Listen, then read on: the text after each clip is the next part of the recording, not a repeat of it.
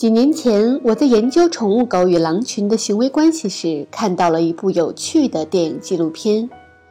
片子追踪记录了一组生活在怀俄明州黄石国家公园中的狼群。尽管北美是灰狼群的核心生活地带，但该种群在黄石的野生环境中已经消失了六十多年。引入这个狼群，旨在恢复该种群在黄石公园的生存状态。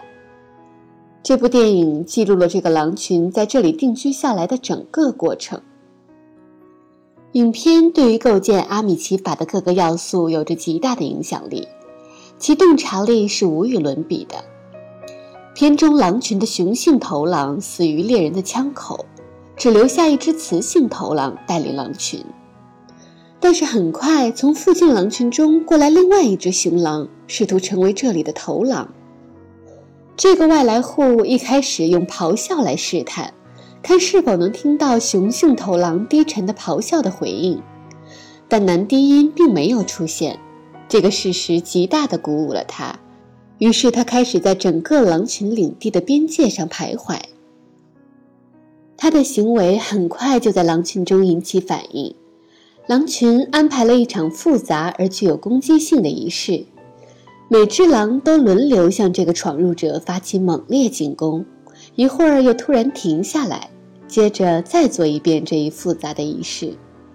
所有的一切都是在摆出姿态，这使我回想起美洲土著人，他们会把一只矛猛插进敌人脚下的土地中。每一次狼群都是且战且退，除此之外还会上演大量的肢体语言。自始至终，这个外来户的态度很坚决，一直站在那里摇着尾巴，并未以任何方式威吓狼群中的成员，但也并不示弱。狼群和外来户就这样僵持了大约六个半小时。最后，富有戏剧性的一幕发生了：狼群突然停止了进攻，开始一个接一个地走向这个新加入者。外来户曾经面临的是一个极端的困境，如果他失败了，狼群必定会杀死他，但他最终获胜了，整个狼群都对他表示了效忠，雌性头狼也改变了立场，在最后一场具有象征意义的仪式中，他把自己的前腿搭在了雄性头狼的肩上，并把头压在他的脖子上，他这个姿势只有大约半秒多钟的时间。但对于用来表示战役结束已经足够了。新的雄性头狼产生了，这真是我所见过的最美好的场景之一，是自然界中最纯粹、最有感染力的一个经典场景。狼群的其余成员在四周不停地跳跃，以欢迎新头领。他们都欣喜若狂，因为又有了新头领，狼群的秩序终于得以恢复。狗狗虽从原始狼群中分离出来，但狼的本能却已深入狗狗的骨髓中。主人们面临的最普遍的现象就是一只狗经常向另一只狗叫板。和其他主人一样，我也会将自己的狗狗被另一只狗攻击的场景视为最不可想象的噩梦。狗狗们会在彼此的冲突中出现可怕的伤害，甚至致命伤口。只要狗狗打架，伴随着狗狗身上的伤痕，就是狗狗主人心理上所受的伤害。这在克里斯汀身上尤其如此。克里斯汀是我在为电视台工作时曾帮助过的一位女士。她租了位于约克郡的一个小农场，同时还接纳了一对狗狗。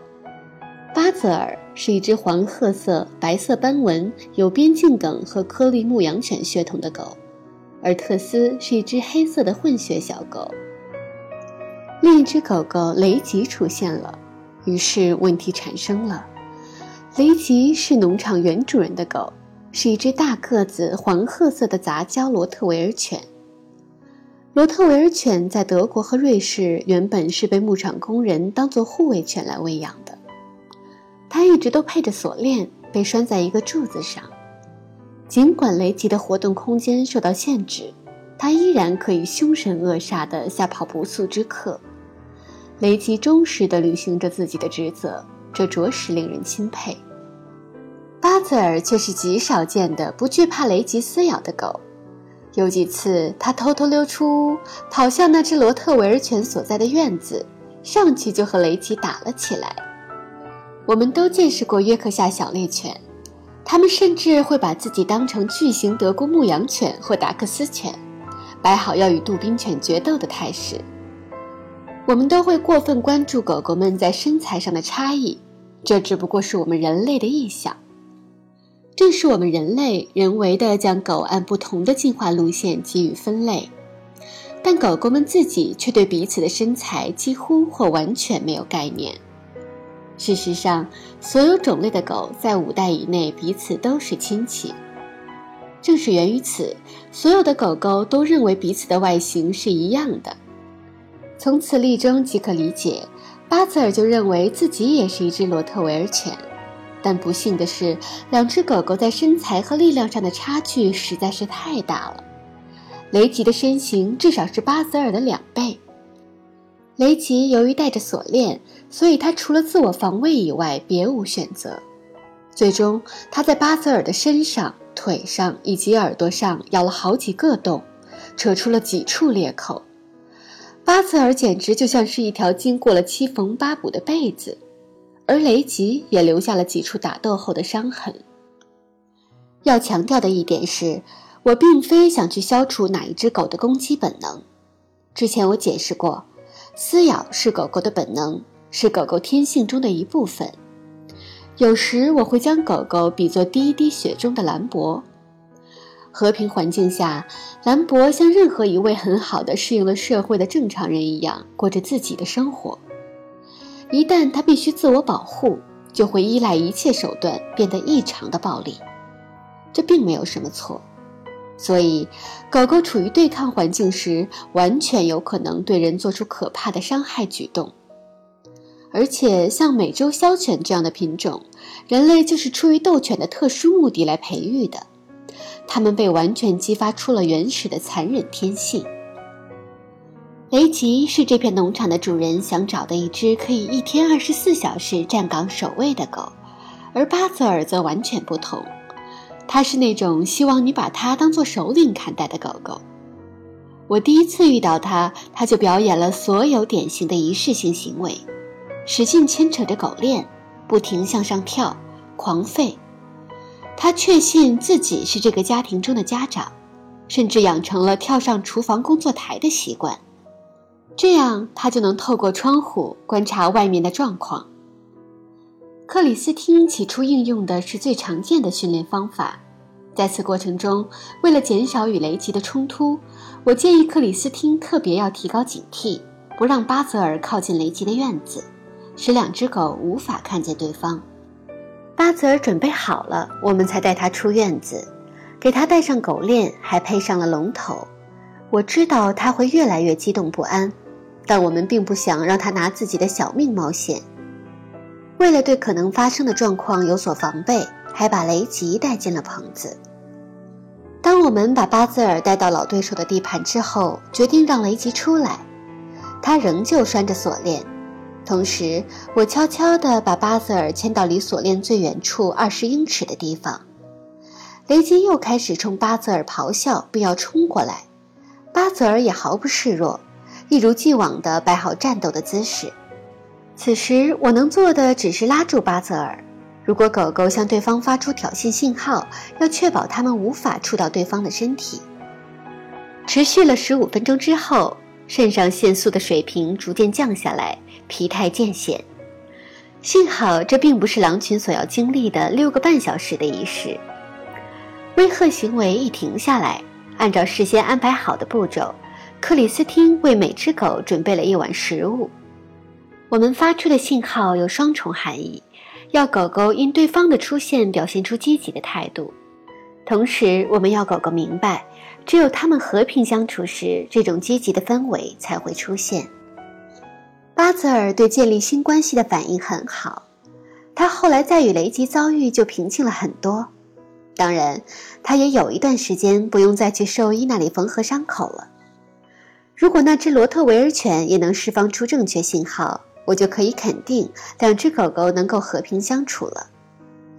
此时我最希望的是，兽医下次见到巴泽尔时，觉得这只狗我怎么没见过？最好还是永远不要再见。只要我们跳上一辆车子，就会面对这样的风险。不管我们车上司机的技术多么娴熟，也有可能会遇到另一个不具备上路资格的司机。而每位主人在走出自己家这个安全环境时，也会面对相同的情况。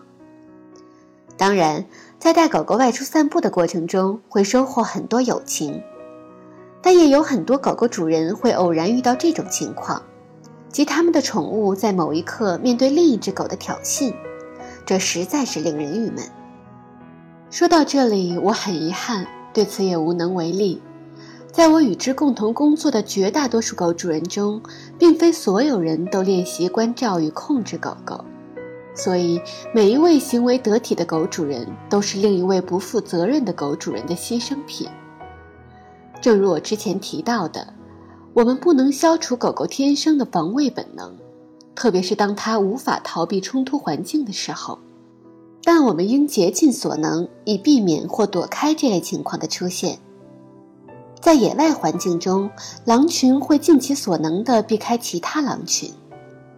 狼群成员们十分紧张地通过标记洞穴和追寻踪迹来确保整个狼群都处于他们自己的领地范围，所以狼群之间的冲突几乎不会出现。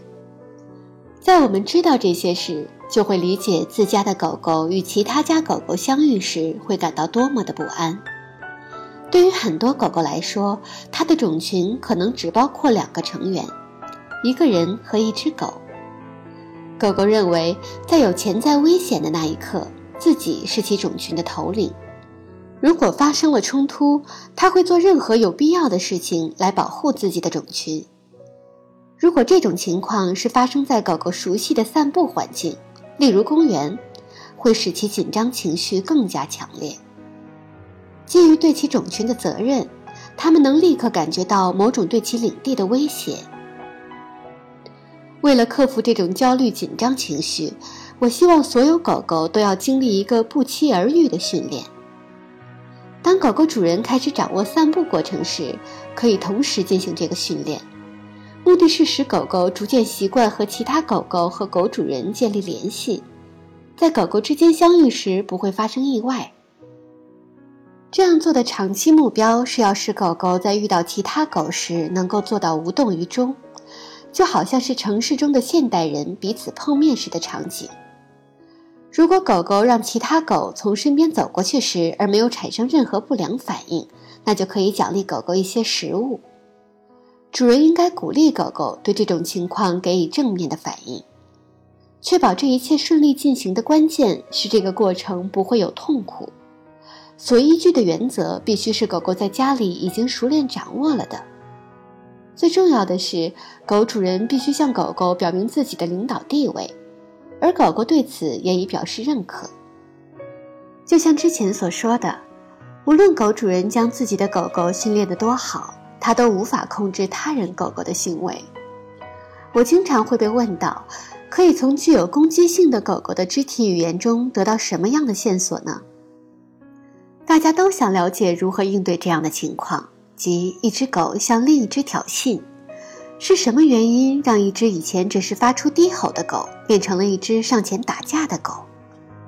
而我的回答一如既往，应从狗主人身上而非狗狗身上去找答案，让狗狗自己去做判断。如果狗狗主人放松且快乐，它的狗也会有同样的心情；反之，如果主人总是四处不停地挥舞手臂，总是压力重重，或者以挑衅及好战的情绪试图抓自己的狗，则狗狗也会一直处于易怒的状态。有这类主人在身边，狗狗就很有可能发生攻击行为。而狗狗被另一只狗攻击，则是对主人领导地位的一次强大考验。我的建议是，不惜任何代价都要避免冲突。当然，不是要去指责对方狗狗的主人，那只会使情况恶化。保持冷静对每个人都是必须的。时刻记住吉卜林的话：“保持头脑冷静。”为何不建议人们在这种情况下直接把狗狗抱起来？因为这样会向狗狗发出一个使其困惑的信号。首先，狗狗会被自己的同类疏远甚至轻视，狗狗自己也无法判断形势。其次，主人有可能在此过程中被狗狗咬到。在我看来，更应该做的是借此强化主人的领导地位，并可多次引导狗狗找到一种可处理这类状况的方法。毫无疑问，对狗狗之间冲突的担忧会毁了狗主人本可以和爱狗一起享受的生活。在我所经历的案件中，没有比退休护士阿特利小姐的实例更能准确地证明这一点的了。阿特利小姐住在布莱林顿海滨的一个可爱村舍中，她和两只漂亮的大龄英国牧羊犬本和丹尼住在一起。但很不幸，在每天的散步过程中，狗狗会对其他的狗表现得非常好斗。两只狗身躯庞大，体重都超过了一百磅。阿特利小姐瘦小的身材与之形成了鲜明的对比，她根本无法用狗链控制本和丹尼。也无法把它们拉走，结果只能是他对狗狗的攻击行为越来越无能为力了。当阿特利小姐给我打来电话时，情况已经十分恶化了。这位可怜的女士每天只能偷偷摸摸地带狗出去，每天半夜出去一次，然后凌晨五点再出去一次，这样才能避免出现那些令人心烦的冲突。在见到她之前，我就能确定。和很多人一样，他对我的能力仍持保留态度，我对此十分理解。但很幸运，五分钟之后他就改变了看法。阿特利小姐让她的狗狗待在花园里，因为它们实在是太闹了。她的家里本来十分整洁，而狗狗们旺盛的精力总是造成她的珍藏品四处乱飞。和平常一样，我径直走进屋子。并向他们发出明确的信号：我才是头领，我的权威是绝对的。很快，两只狗狗就安静地躺在起居室里。这可是他们和阿特利在一起的六年中的第一次啊！当然，阿特利小姐首先要解决的问题就是散步，而我的解决方案则很简单：为避免出现狗狗与其他动物发生冲突。我建议他，只要狗狗遇到其他狗狗时选择离开，就用食物奖励它这种行为。例如，当主人和他们在街上散步时，看到有其他狗狗走过来，如果安全通过，他就要奖励狗狗们一点美味。这个看似简单的举动，不仅可以消除一场冲突，还可以向狗狗们表明，主人已经承担了整个种群的领导职责。与此同时，在整个过程中，他要尽量保持冷静。再次出去散步之前，建立阿米奇关系模式是至关重要的。在几个比较极端的案例中，主人在狗狗有能力外出并可面对潜在冲突之前，多半将它们限制在家中一周左右的时间。